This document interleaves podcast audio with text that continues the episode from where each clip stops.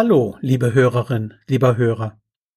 Herzlich willkommen zu meinen Schubs Lerntipps für Schulkinder in schwierigen Zeiten, Teil 9. Als ich Jugendlicher war, gehörten Räucherstäbchen zu meinem Hausaufgabenritual. Ich wollte das einfach so. Warum, war mir damals nicht klar. Heute weiß ich, wie wichtig Düfte für uns Menschen sind. Wenn Sie mögen, machen Sie doch einmal folgenden kleinen Versuch mit. Bitte schließen Sie einen Moment lang die Augen und versuchen Sie, sich an den Geruch im Klassenzimmer aus Ihrer Grundschulzeit zu erinnern. Gelingt es Ihnen? Wie roch es damals? Es ist erstaunlich, aber an Gerüche können sich viele Menschen besser erinnern als an Bilder. Das Bonawachs in unserem Treppenhaus beispielsweise ist mir nachhaltig im Gedächtnis. Ich rieche es, wenn ich nur daran denke. Oder der eklige Gestank, als mir einmal ein vereiterter Zahn aufgebohrt wurde. Gerüche vermögen uns abzustoßen. Sicher kennen Sie jemanden, den Sie nicht riechen können und von dem Sie sich wünschen, er oder sie möge verduften. Ein Duft kann andererseits die Atmosphäre geradezu verzaubern, wenn seine Wirkung auch nicht bei allen Menschen gleichermaßen intensiv ausfällt. Deswegen gilt für die Hausaufgaben wieder das Prinzip ausprobieren, 14 Tage Probezeit, bei positiver Bilanz beibehalten. Wer es wissenschaftlich angehen möchte, kann sich an Dietrich Wabner orientieren, einem früheren Chemieprofessor an der Technischen Universität München, der 2019 verstorben ist. Er hat einige auch heute noch erhältliche Fachbücher zur Aromatherapie veröffentlicht.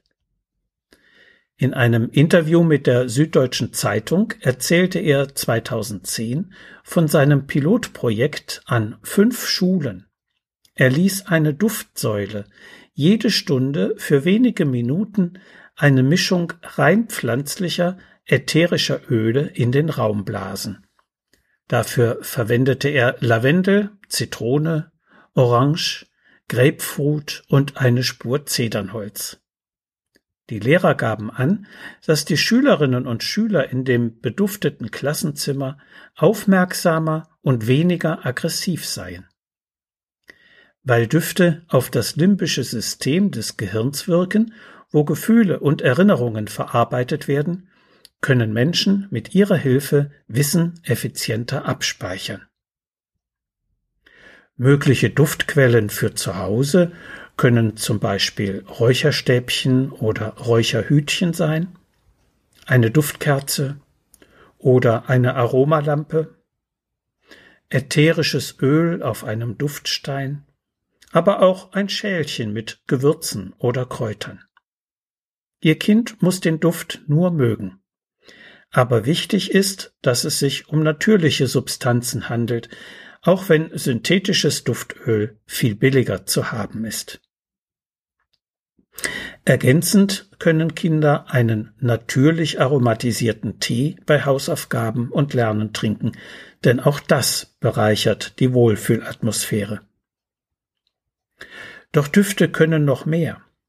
Vor allem Menschen, denen Düfte sympathisch sind, profitieren, profitieren von ihrer gedächtnisstützenden Wirkung.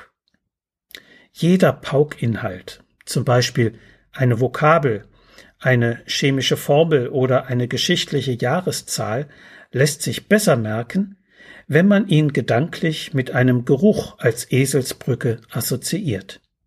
Teacher riecht nach Käse, so wie sein Unterricht ist. Referee riecht nach Pfeifentabak, der Pfeifenmann. Elevator riecht nach, denken Sie sich etwas aus. Wer mit Karteikarten lernt, kann Lernstoff, der nicht in den Kopf will, beim Pauken mit einem Hauch Duftöl oder Parfüm markieren. Die Verknüpfung des konkreten Inhalts mit dem Duft schafft eine Eselsbrücke, die vor allem für geruchssensible Menschen hoch wirksam ist. Ich bin gespannt, was Sie in den kommenden Tagen für Erfahrungen mit Düften beim Lernen machen werden. Sie finden noch viele weitere hilfreiche Informationen in meinem aktuellen, erst im März 2020 erschienenen Buch Konzentration, der Schlüssel zum Schulerfolg. Erschienen im Medu Verlag Dreieich.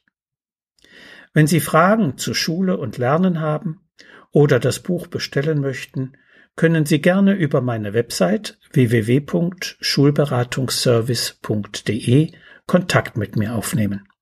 Bis die Tage. Und bleiben Sie gesund. Ihr Detlef Träbert.